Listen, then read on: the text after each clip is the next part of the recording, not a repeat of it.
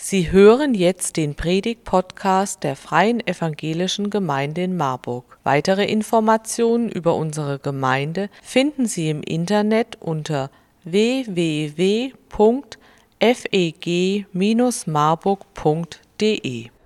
Liebe Gemeinde, ich habe richtig Lust darauf, heute Morgen zu euch zu predigen. Ich finde, der Gottesdienst, wie er jetzt schon war, hat eine Menge Vorfreude gemacht, sowohl die Lieder als auch das Interview. Ich versuche mit meinen Worten auch halbwegs so weise, und das meine ich genauso, wie ich sage, zu sein, wie das der Christen gerade rübergebracht hat. Meine Predigt ist quasi eine Auslegung des Interviews. Meine Frau fragte mich Freitagmorgen, wie sieht es eigentlich aus? Predigtvorbereitung läuft oder nicht? Ich habe gesagt, Predigt ist fertig. Ich glaube, die ist auch richtig gut. Problem ist, sie ist 40 Minuten lang und ich weiß nicht, wo ich kürzen soll hat dazu geführt, zwischendrin fand ich wirklich super schwierig. Ich habe einfach die Einleitung gestrichen.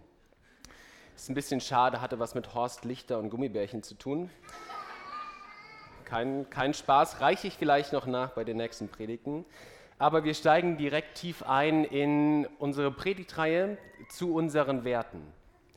Wir haben uns sieben Werte gegeben. Wir haben ganz bewusst darauf verzichtet, ihnen keine Rangfolge zu geben. Nicht zu sagen, der ist wichtiger als der andere, weil wir eigentlich davon ausgehen, die widersprechen sich auch nicht. Also es kommt nie zu irgendwelchen Situationen, wo wir uns sagen müssen, na, wer hat denn jetzt eigentlich mehr Wert? Ja, müssen wir uns jetzt für Gastfreundschaft oder für Wort Gottes entfolgen, entscheiden, für Gemeinschaft oder für ehrenamtliches Engagement? Das haben wir nicht gemacht, aber wir haben ganz bewusst einen Wert ganz an den Anfang gesetzt, nämlich den Wert, Gottes Wort zu folgen weil wir sagen, der stellt keinen Widerspruch dar. Vielmehr finden wir alle anderen Werte in diesem ersten Wert. Aber wir stellen ihn ganz an den Anfang, weil es so ein bisschen wie das Fundament aller anderen Werte ist. Vielleicht sogar das Fundament von allem, was wir hier in der Gemeinde machen. Bei uns in der Straße wird gerade ähm, gepflastert, Straße aufgerissen. Seit zwei Wochen trägt man quasi Getränkekisten so einen halben Kilometer von der Lahnaue bis zum Eisenberg. Und für uns als Mieter ist das ganz entspannt. Alle, für uns als Vermieter ist das ganz entspannt. Alle Hausbesitzer bei uns sind ein bisschen frustriert, weil das letztendliche Straßenniveau deutlich niedriger liegt, als sie angenommen haben. Und das führt dazu, dass die ganzen Fundamente von den, von den Mauern frei liegen. Ja? Also man sieht die gemauerten Steine und jetzt sieht man auch unten das Fundament. Und ich habe mich mit einer Nachbarin unterhalten und sie hat gesagt, ja, erstens sieht man das jetzt und zweitens müssen wir jetzt mal schauen, ob das noch hält, dadurch, dass das Fundament so abgesenkt ist und frei liegt. Aber ich glaube, mit diesem Bild können wir uns bewusst machen, was wir heute Morgen machen. Das Fundament liegt quasi frei. Wir schauen auf diesen ersten Wert und fragen uns, hält er eigentlich oder nicht? Und ich glaube, dass dieser Wert und auch die Predigt und den Text, den wir lesen, uns eine Menge zu sagen hat. Sowohl für uns als Gemeinde, aber ich glaube auch für euch ganz persönlich für euren persönlichen Glauben und für euren Alltag. Unser Wert lautet wie folgt, der erste Wert unserer Gemeinde. Gottes Wort folgen. Die Bibel, das verstehen wir als Gottes Wort, ist die Grundlage unseres Handelns. Sie orientiert, ermutigt und leitet uns. Im Vertrauen auf Gottes Wirken suchen wir immer wieder neu nach Antworten auf die Fragen und Herausforderungen unserer Zeit. Und ich habe euch einen Text mitgebracht. Ich habe gedacht, das macht Sinn, wenn man über Wort Gottes predigt, auch einen Bibeltext dabei zu haben, den man untersucht. Das fand ich ganz passend. Und ich will anhand dieses Bibeltextes mit euch in vier Schritten durchgehen. Und die vier Schritte lauten Gottes Wort suchen, Gottes Wort finden, Gottes Wort folgen und Gottes Wort erleben. Ist didaktisch ein bisschen unschön, dass quasi einer der Unterpunkte genauso heißt wie die Überschrift. Mir ist aber kein anderes Wort eingefallen. Und ich will mit euch gemeinsam in einen Text schauen, der mich wirklich angesprochen hat, von dem ich gedacht habe, da hängt so viel zusammen, da wird so viel deutlich. Und ich will mit euch in einen Text schauen aus dem Alten Testament, Jesaja 55. Wenn ihr eigene Bibeln dabei habt und mitlesen wollt, euch Anmerkungen machen wollt, Schlagt das gerne auf. Ähm, ihr könnt aber auch gerne hier vorne einfach mitlesen. Jesaja 55, Altes Testament, die Verse 6 bis 11. Suche den Herrn, solange er zu finden ist. Ruft ihn an, solange er nahe ist. Der Gottlose lasse von seinem Weg und der Übeltäter von seinen Gedanken und bekehre sich zum Herrn, so wird er sich seiner erbarmen. Und zu unserem Gott, denn bei ihm ist viel Vergebung. Denn meine Gedanken sind nicht eure Gedanken und eure Wege sind nicht meine Wege, spricht der Herr. Sondern so viel der Himmel höher ist als die Erde, so sind auch meine Wege höher als eure Wege und meine Gedanken als eure Gedanken. Denn genau so gleich wie der Regen und Schnee vom Himmel fällt und nicht wieder dahin zurückkehrt, sondern feuchtet die Erde und macht sie fruchtbar und lässt wachsen, dass sie gibt Samen zu säen und Brot zu essen, so soll das Wort, das aus meinem Munde geht, auch sein. Es wird nicht wieder leer zu mir zurückkommen, sondern wird tun, was mir gefällt, und ihm wird gelingen, wozu ich es sende.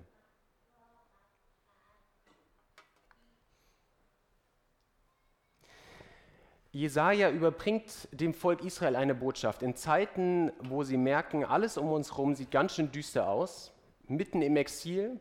Sie fragen sich, wie soll das eigentlich jemals weitergehen? Gibt es irgendwann eine Hoffnung auf bessere Umstände und auch darauf, dass wir wieder den Eindruck haben, Gott ist ganz nah bei uns? Und Jesaja sagt ihnen ab einem gewissen Punkt folgendes: Er sagt, Gott hat schon längst neue Wege bereitet es gibt schon längst eine neue Wirklichkeit. Gott ist schon längst da, aber ihr müsst genau hinschauen, um nicht zu verpassen, was er für euch bereithält. Macht die Augen auf, hört genau hin, Gott ist da. Und deswegen starte ich mit meinem ersten Punkt, Gottes Wort zu suchen. Der erste Vers, Vers 6, suche den Herrn, solange er zu finden ist, ruft ihn an, solange er nahe ist. Jesaja beobachtet beim Volk Israel folgendes: Er sagt, wenn ich mich, wenn ich mir euch anschaue, dann stelle ich fest, dass ihr einen Hunger habt nach mehr. Ihr sucht irgendetwas, ihr habt eine Sehnsucht in euch drin, aber ihr wisst eigentlich gar nicht genau wonach. Und er sagt, er vergleicht es mit dem Bild von Hunger und Durst, so wie ein ganz tiefes Bedürfnis wie ein Grundgefühl, wo ich merke, wenn ich nicht genug Nahrung habe, dann wird mir hungrig, dann habe ich Hunger oder ich habe Durst. So sagt er, so sehnt ihr euch nach etwas, doch ihr sucht an den falschen Stellen, weil er sagt, Brot alleine macht euch nicht satt. In Jesaja 55, Vers 2 am Anfang des Kapitels sagt er, ihr gebt Geld aus für Brot, das nicht satt macht, ihr sucht nach Flüssigkeit, die immer wieder neu zu neuem Durst führt. Und so wie Jesus auch sagt in Matthäus 4, Vers 4, der Mensch lebt nicht vom Brot allein, sondern von einem jeden Wort, das aus dem Mund Gottes geht. Sagt Jesaja dem Volk, das ist das, was euch fehlt. Das ist das, was euch fehlt. Das ist das, wonach ihr suchen sollt. Und wenn ich mir mein Umfeld anschaue, unsere Gesellschaft, dann würde ich die gleiche Beobachtung machen. Wir leben ja nach wie vor, auch wenn wir merken, das wird irgendwie immer unselbstverständlicher, dass es uns so gut geht, aber nach wie vor vermute ich, ohne alle zu kennen von euch, dass die allermeisten von euch heute Nacht in einem Bett geschlafen haben, mit einer Bettdecke, dass sie die Möglichkeit hatten zu frühstücken, dass sie auf irgendwelchen Transportmitteln zur Not mit guten Schuhen hier in das Gemeindehaus gekommen sind. Und so geht es ja nach wie vor zum Glück vielen Menschen, mindestens mal in Mitteleuropa. Aber wir stellen natürlich auch fest, das ist ja nicht alles. Das ist ja nicht so, dass wir sagen, unsere Grundbedürfnisse sind gestillt und dann ist alles gut. Nein, auch wir stellen fest, wir brauchen mehr. Es ist mehr als nur mit Nahrung, mit Wasser versorgt zu werden, mehr als nur ein Dach über dem Kopf zu haben, um glücklich zu sein, um Orientierung zu haben. Und deswegen stellen wir, glaube ich, fest, dass wir in unserer Gesellschaft ein starkes Bedürfnis, einen Hunger, eine Sehnsucht haben nach Orientierung, so wie Christen das eben gesagt hat, nach Halt, nach Trost, nach Sicherheit. Und ich glaube auch, wir haben eine tiefe Sehnsucht danach, nach irgendetwas Spirituellem, nach irgendetwas, was unsere Lebenswirklichkeit übersteigt und Menschen suchen an unterschiedlichen Orten, durch Erlebnisse, durch spirituelle Übungen, durch Meditation, suchen sie nach einem Meer, etwas, was unsere Lebenswirklichkeit übersteigt. Und Jesaja sagt, ich sehe eure Sehnsucht und ich sage euch, wo ihr suchen müsst. Und deswegen wird diese Predigt auch kein plumper Appell, wo ihr nachher rausgeht und sagt, okay, der Pastor hat uns gesagt, lies mehr Bibel, egal wie sich das für dich anfühlt, schlag die Bibel auf, mindestens drei Kapitel am Tag, sonst bist du ein schlechter Christ.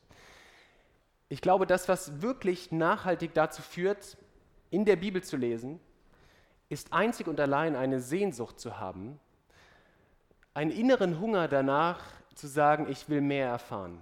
Ich brauche das. Und ich glaube, wer nicht so sucht, wer nicht nach Gottes Wort sucht, wird in der Bibel nichts finden.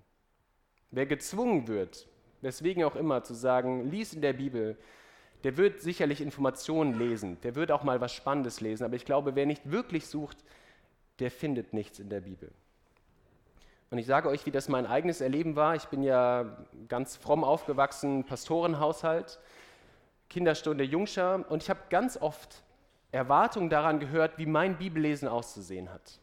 Wie regelmäßig, wie viele Kapitel, ob morgens oder abends. Und was für mich die größte Überforderung war, dass Leute mir gesagt haben, und ich glaube, sie haben es in gutem Wissen getan, dass sie mir gesagt haben, so und so muss sich das auch für dich anfühlen. Im Sinne von Bibellesen, wenn du es richtig machst, führt dazu, dass du jedes zweite Mal Tränen überströmt aus deiner stillen Zeit rauskommst.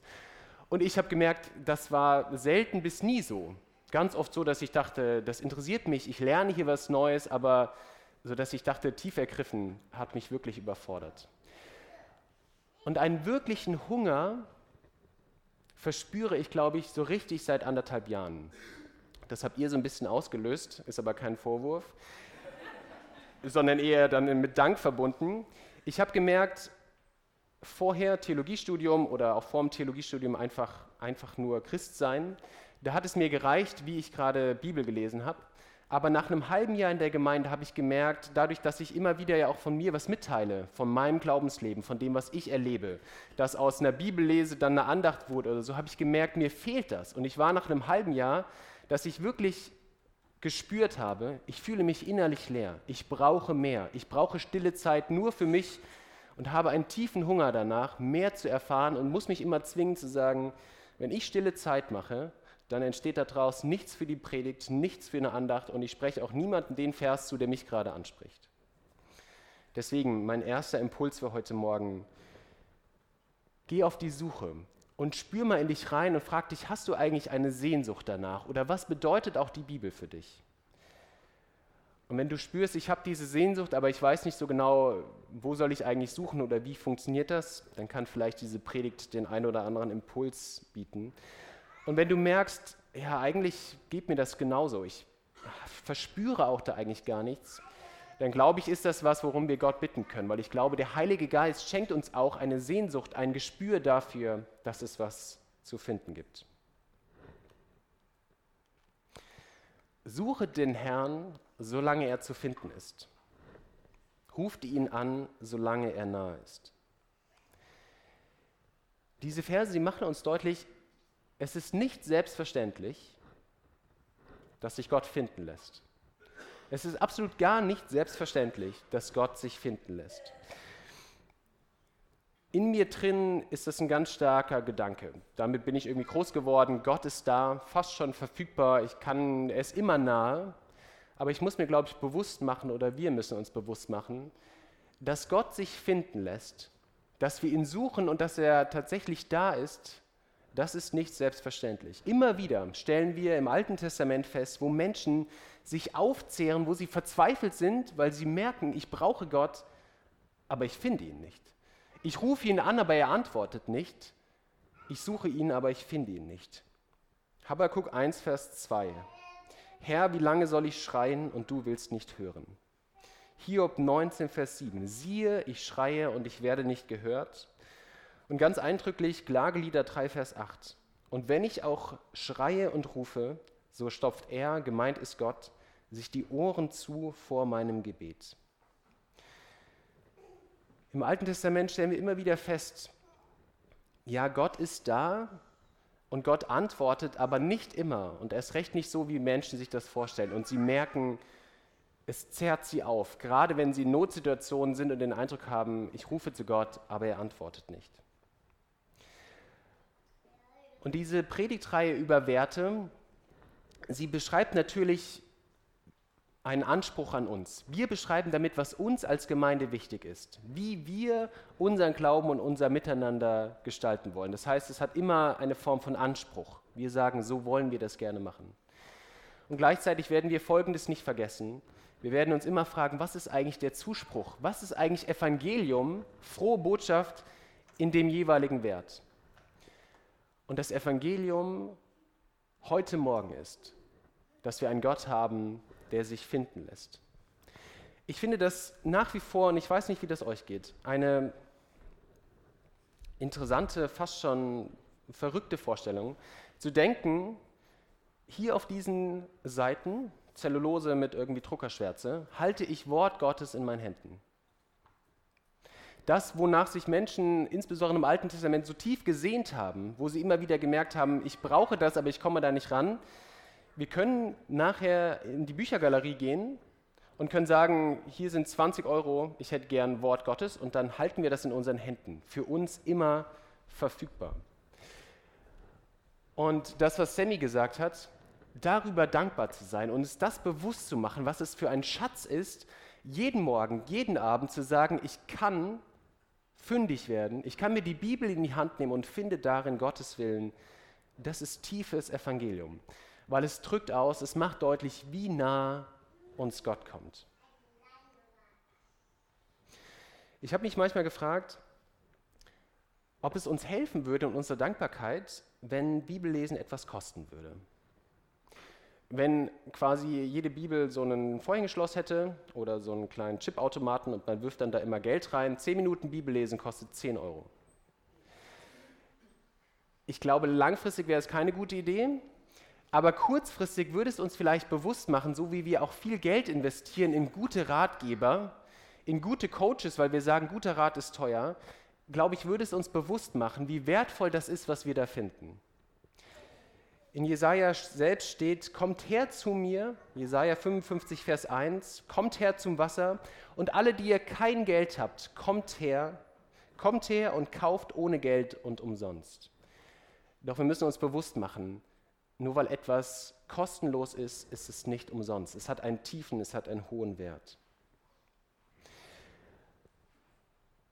Gott lässt sich finden und er lässt sich nirgendwo anders so sehr, so gut finden, so gut erkennen wie in Jesus Christus.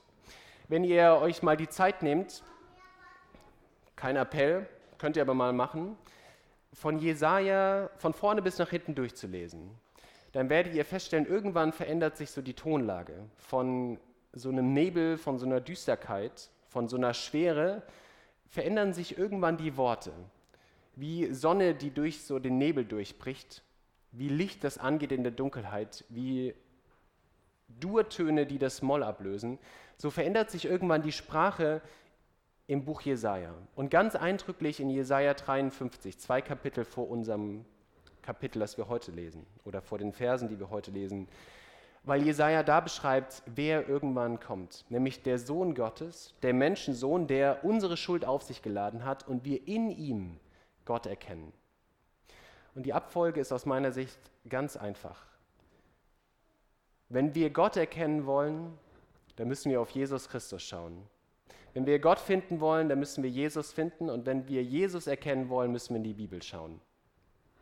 Nirgendwo anders finden wir Jesus Christus so klar, so deutlich wie in der Bibel. Und wenn ich sage, das habe ich eben beschrieben, dass Menschen eine tiefe innere Sehnsucht haben nach Spiritualität, nach Erfahrung, nach Erleben, dann ist manchmal mein Eindruck, wir suchen an allen möglichen Orten, wir meditieren, wir gehen auch ins Gebet, wir singen Lieder, wir unterhalten uns mit Menschen und da bin ich ganz dabei.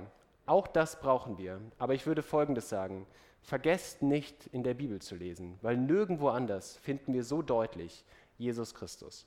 Ich würde es mal mit einem Bild vergleichen. Stellt euch vor, ihr wacht nachts auf und euch packt so ein Heißhunger. Ja? Ihr habt einfach Hunger. Und dann fragt ihr euch, wo finde ich jetzt eigentlich Essen bei mir zu Hause? In den allermeisten Haushalten würde ich sagen, es ist eine gute Idee, an den Kühlschrank zu gehen oder zur Speisekammer. Du kannst natürlich auch sagen, ich gucke mal unterm Sofa oder so zwischen den Sofakissen. In Haushalten mit Kindern wie meinem kann es sein, da wird man auch satt und äh, gut fündig. Aber das ist, glaube ich, ein gutes Bild. Wenn du auf der Suche bist, es gibt Orte, da findest du auch mal was, aber nicht immer. Aber so wie es Sinn macht, wenn du Hunger hast, an den Kühlschrank zu gehen oder in die Speisekammer, macht es Sinn, wenn du Orientierung brauchst, wenn du Jesus finden willst, schlag die Bibel auf. Nirgendwo anders findest du Jesus so klar und so deutlich. Deswegen mein zweiter Impuls, Jesus lässt sich finden. Gott lässt sich finden. Und das ist frohe Botschaft. Wir haben einen Gott, der uns nahe kommt. Wir haben einen Gott, der sich für uns verfügbar macht, der sich finden lässt, der Beziehung mit uns haben will. Denn meine Gedanken sind nicht eure Gedanken und eure Wege sind nicht meine Wege, spricht der Herr, sondern so viel der Himmel höher ist als die Erde, so sind auch meine Wege höher als eure Wege und meine Gedanken als eure Gedanken. Ich glaube, wenn wir uns am Wort Gottes ausrichten wollen, wenn wir sagen wollen, es darf in mein Leben sprechen, es darf mich korrigieren, es darf mich trösten, es darf mich orientieren, dann müssen wir uns bewusst machen, das, was wir da finden, ist anders als das, was wir alleine machen würden. Da müssen wir uns eigentlich sagen, wenn ich ohne Gott unterwegs bin, dann laufe ich nicht automatisch auf seinen Wegen, sondern Gott sagt, wenn der Mensch sich nicht an mir orientiert, dann schlägt er Wege ein, die letztendlich nicht zu mir führen. Sie führen nicht zum Leben, nicht dahin, wo der Mensch hin will.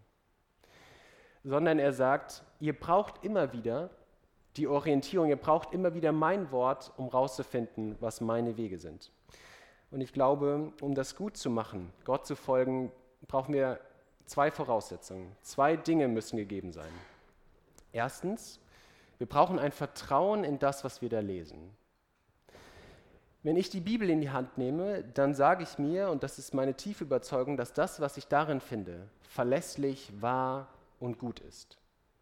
Paulus beschreibt das in Römer 7 so, er sagt, so ist also das Gesetz heilig, er meint damit die Schriften des Alten Testaments und das Gebot, die Torah, ist heilig und gerecht und gut.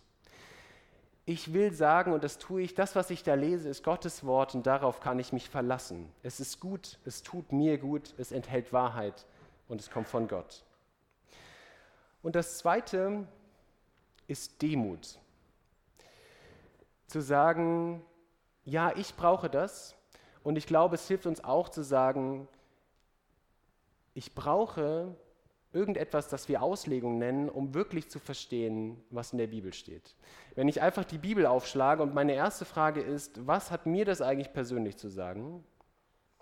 Und ich glaube, das ist oft unsere erste Frage, Bibel aufschlagen, sagen, meine Situation, was hat mir das persönlich zu sagen? Dann gehen wir zwei Schritte zu weit. Ich glaube, die erste Frage muss sein, was hat eigentlich die Bibel den Leuten damals zu sagen, den Menschen, an die es geschrieben ist? Wie hängt es mit dem zusammen, was wir sonst in der Bibel finden? Und dann finden wir wirklich raus, was es uns zu sagen hat. Dieser Wert für uns als Gemeinde ist wichtig. Und ich vergleiche es mal mit einem Bild. Ich habe ähm, vor einem Monat unserer Kinderreferentin Franzi geholfen, ein Regal aufzuhängen hat dazu geführt, dass ich am Ende den Elektronotdienst angerufen habe, weil ich in eine Stromleitung gebohrt habe, aber das wird Stoff für eine andere Predigt über Schuld und Vergebung oder irgendwie so. Aber als wir dann die Regale aufgehängt haben, haben wir eine Wasserwaage draufgelegt. Und ich würde sagen, die Bibel ist die Wasserwaage unseres Glaubens und unserer Gemeinde. Wenn wir herausfinden wollen, sind Dinge gerade, passen sie, hängen die da gut, dann müssen wir sagen, wir legen die Bibel an die Inhalte, an die Angebote unserer Gemeinde und fragen uns, passt das? Die Bibel ist wie eine Wasserwaage. Sie zeigt uns, sind wir auf dem richtigen Weg unterwegs. Und ich mache dir Mut für deinen Alltag, immer wieder zu sagen, ich schlage die Bibel auf und ich schaue nach, was steht da drin und ich versuche mehr über Gott und Jesus rauszufinden. Ich habe euch gefragt in der App, wer von euch liest eigentlich wie Bibel? Und ich fand es wirklich erfreulich. Ich habe gestaunt darüber, wie viele von euch gesagt haben, sie lesen täglich in der Bibel. Das waren 50 Prozent. Und weitere 25 haben gesagt, ich lese regelmäßig, aber nicht täglich. Und es macht deutlich, die Bibel hat eine hohe Bedeutung für uns und so sollte das auch sein. Und wenn du dir unsere Gemeinde gerade anschaust, und du dich fragst, was ist das eigentlich für eine Gemeinde? Und wenn wir auf unsere Gemeinde schauen, wenn wir schon länger dabei sind, dann ist das, glaube ich, die wichtigste Frage, die wir uns stellen müssen. Welche Bedeutung hat eigentlich das Wort Gottes hier? Und wie gehen sie auch damit um? Und ich mache dir Mut in deinem Alltag, lies immer wieder in der Bibel und lass dich nicht entmutigen. Ich habe eben gesagt, wie mir das selbst ging. Probiere neue Sachen aus. Wir verändern uns, unser Umfeld verändert sich. Ich musste lange suchen, um für mich herauszufinden, genau die Form passt. Und wenn du feststellst, morgens passt nicht, dann mach es abends. Wenn du sagst, jeden Morgen, das kriege ich nicht hin, dann mach es einmal die Woche intensiver. Aber sei mutig zu sagen, ich schlage die Bibel auf, weil sie gibt mir Orientierung. Und dann ein letzter und abschließender Gedanke. Da lesen wir, denn gleich wie der Regen und Schnee vom Himmel fällt und nicht wieder dahin zurückkehrt, sondern feuchtet die Erde und macht sie fruchtbar und lässt wachsen, dass sie gibt Samen zu säen und Brot zu essen, so soll das Wort, das aus meinem Munde geht, auch sein. Es wird nicht wieder leer zu mir zurückkommen, sondern wird tun, was mir gefällt, und ihm wird gelingen, wozu ich es sende. der Klimawandel hat jetzt ja wenig bis keine positiven Auswirkungen. Ja? Das kann jetzt nicht so sagen, da gibt es viele positive Argumente, wo man sagt, boah, Klimawandel, da bin ich voll dabei. Aber ich glaube, eine Sache, wo sie uns etwas hilft, ist, dass wir auch in Mitteldeutschland, in Mittelhessen, immer besser verstehen, was eigentlich die Lebenswirklichkeit der Menschen damals, zum Beispiel, welche hohe Bedeutung hat Wasser für unser Leben. Das stellen wir gerade fest bei hauptsächlich so unseren Rasenflächen, denke ich, und der Frage, darf ich eigentlich meine zwölf Pools noch mit Wasser aus der Leitung befüllen? Aber es macht uns bewusst, wie eng unser Leben mit solchen Sachen verknüpft ist.